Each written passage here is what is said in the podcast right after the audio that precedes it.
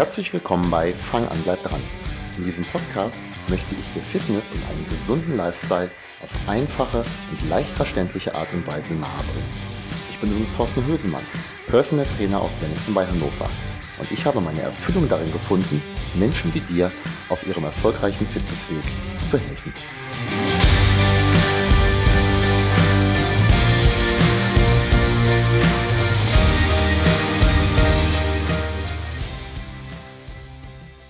Ja, hallo, vielen lieben Dank, dass du wieder eingeschaltet hast. Ja, ich bin Thorsten und ich stehe hier gerade in Wenningsen an meinem Stehschreibtisch und äh, denke so ein kleines bisschen an den Urlaub zurück. Es ist leider jetzt auch schon wieder zwei Wochen her. Wahrscheinlich wie die meisten Menschen mache ich recht gerne Urlaub und wir waren eine Woche im Robinson Club auf Zypern. Ja, ist gerade so wettertechnisch natürlich das Gegenteil von dem, was wir jetzt hier gerade haben. Ich meine, keine Beschwerde. Wir haben jetzt Ende November, Anfang Dezember und da ist es vollkommen normal, dass es draußen relativ kühl wird. Ich mag's aber ein bisschen wärmer auch schon lieber. So, jetzt sind wir leider zwei Wochen schon wieder da. Und ja, so eine Woche Cluburlaub, das ist für meine Frau und mich jetzt nicht unbedingt super typisch, was die letzten Jahre angeht. Äh, durch die Leichtathletik, beziehungsweise vor allen Dingen halt Highland Games Meisterschaften waren wir halt immer irgendwo in der Welt und ja, haben dann daran die Urlaube angeschlossen. Und ganz typisch war aber für mich, äh, was ich so aus dem Urlaub immer mitgebracht habe. Zum einen haben wir eine recht sehenswerte Sammlung von Magneten. Ich weiß, das ist nicht so originell, aber wir haben inzwischen echt etliche gesammelt ähm, von den Urlaubsorten. Zum anderen kaufe ich mir oft ein Käppi. Die waren auf Zypern sogar recht günstig und ich habe mir zwei gekauft. Ja, aber immer und wirklich immer komme ich mit Übergewicht aus dem Urlaub zurück. Oftmals denkt man ja, und das bekomme ich häufig zu hören, ja, und du bist ja Trainer und das geht ja automatisch und naja, wenn ich Leuten beim Sport zugucke, äh, da geht das Körperfett, was ich mir anfuttere, auch nicht weg. Und auch bei mir gilt, mehr Kalorien aufgenommen als verbraucht führt dazu, dass ich das Ganze halt anspeichere. Und das war in den vergangenen Jahren halt meistens so.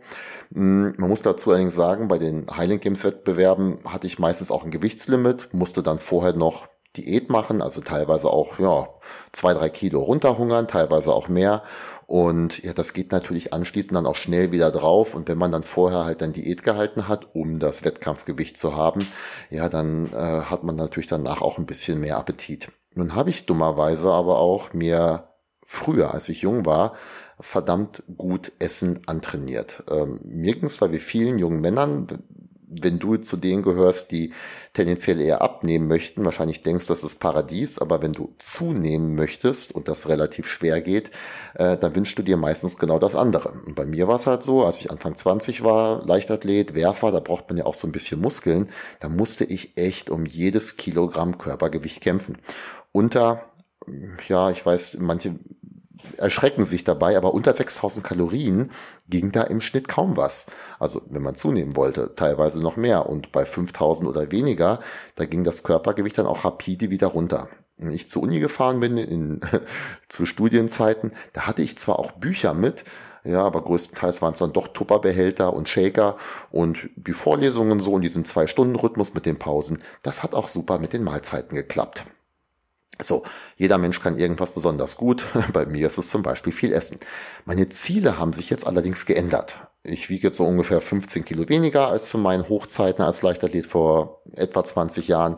Diese Fähigkeit, viel zu essen, besitze ich aber leider immer noch. Und vor allen Dingen natürlich auch, jetzt kommen wir zum Urlaub, wenn du jetzt Buffet und solche Sachen zur Verfügung hast, dann ja, ich bin die letzten Jahre auch immer wieder dran gescheitert.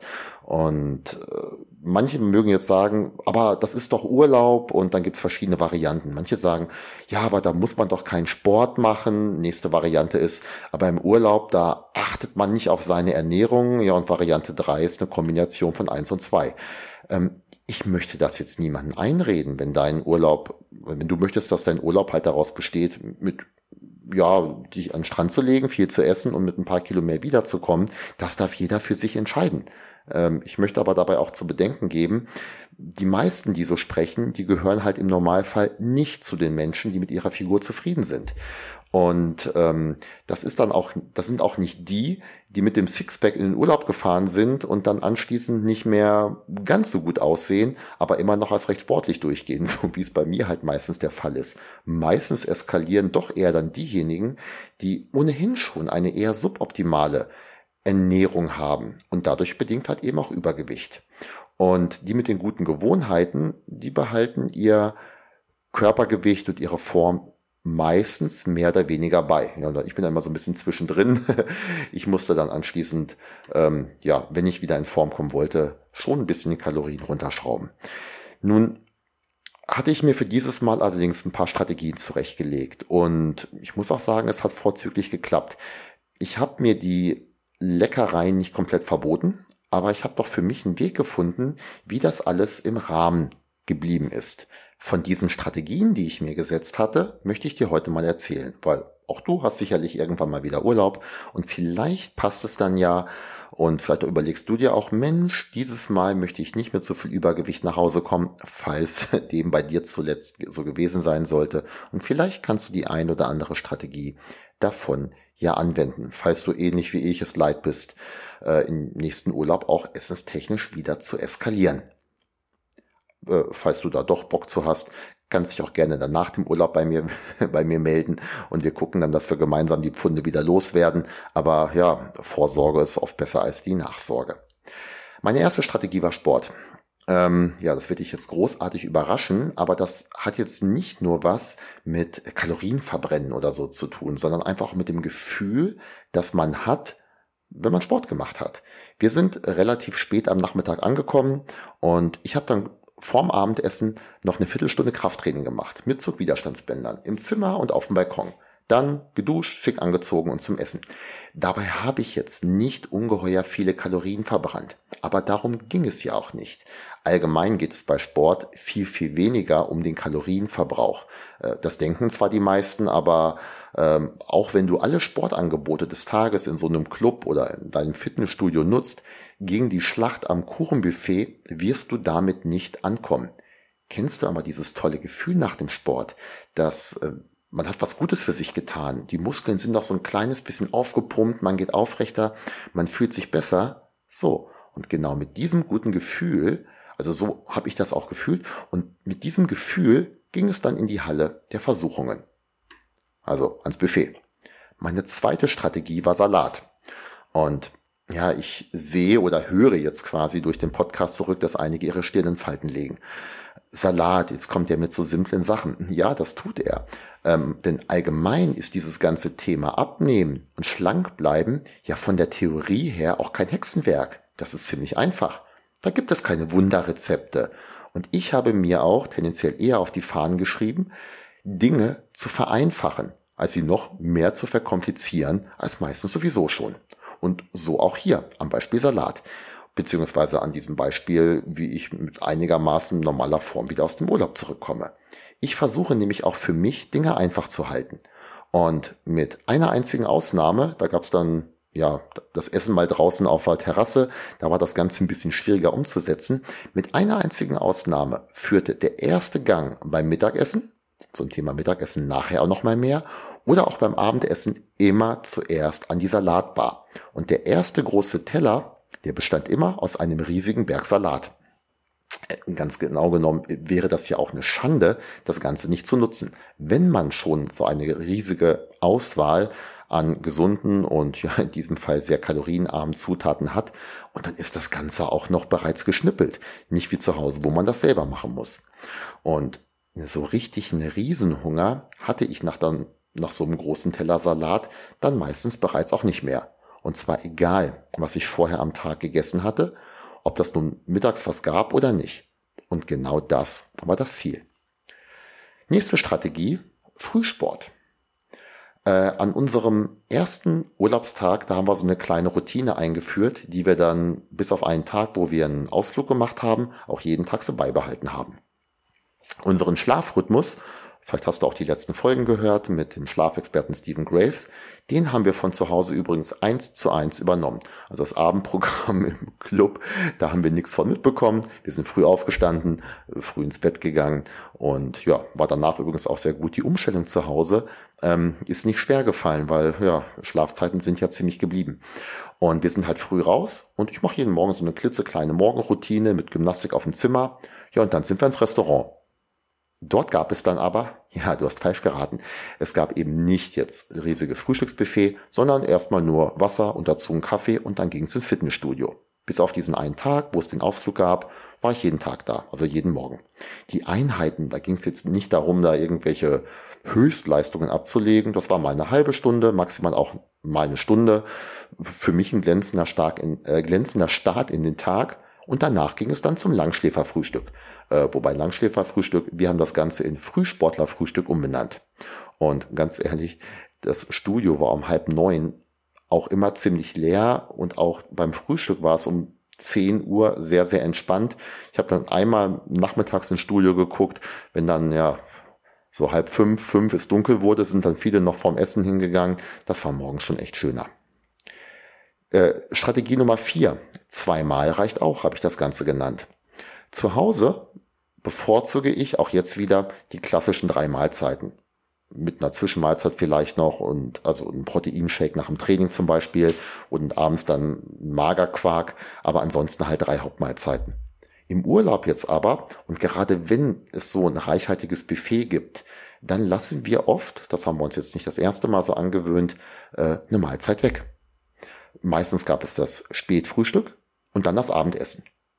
Äh, aber auch das Frühstück haben wir mal ausfallen lassen, weil es schlecht in den Plan von Claudia ähm, gepasst hatte, weil sie da einen bestimmten Kurs mitmachen wollte. Ähm, Ansonsten gab es auch mal zum Ende der Mittagsessenzeiten Salat für dazwischen, aber das war auch eher nicht der Standard, also meistens zwei Hauptmahlzeiten. Und wenn man das Ganze jetzt nicht komplett dadurch kompensiert, äh, dass man umso mehr Gänge zum Buffet macht, dann kann diese Strategie, eine Mahlzeit wegzulassen, einen riesigen Einfluss auf das haben, was du nachher mit nach Hause bringst, beziehungsweise auf die Körperfettzunahme. Ähm, wenn du nämlich dreimal isst, dann ist das im Vergleich, wenn die Mahlzeiten genauso groß sind, zu zweimal Essen 50 Prozent mehr.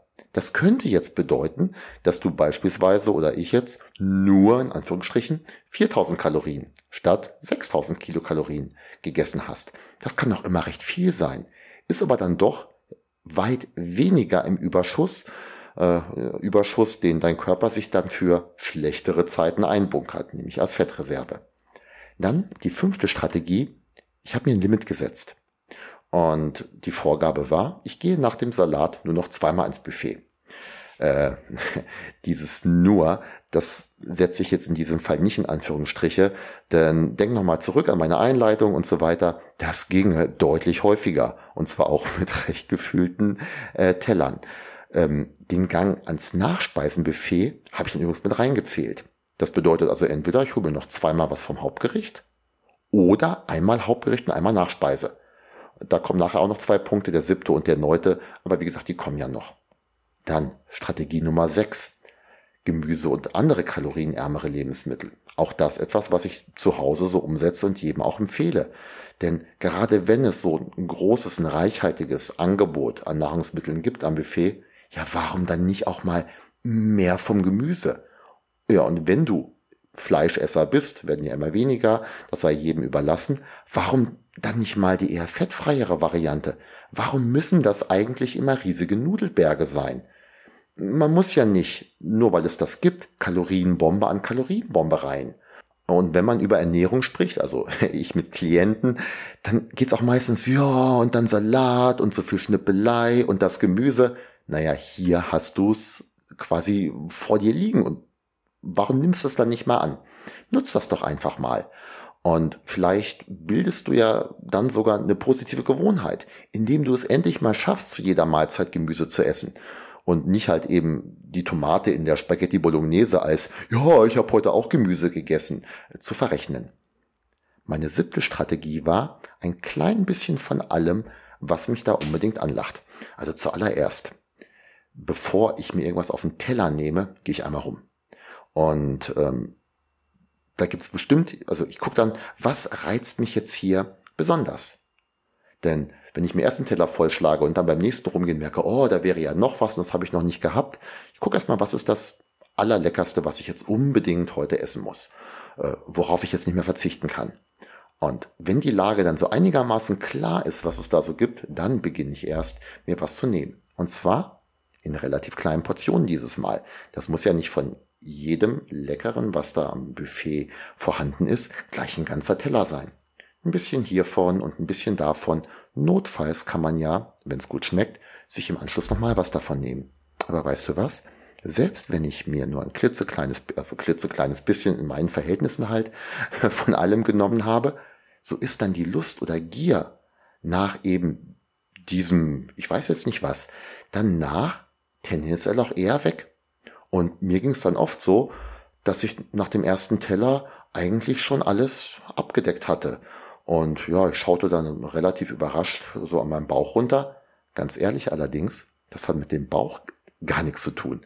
Denn satt bist du eigentlich schon. Das ist alles Kopfsache. Achte Strategie.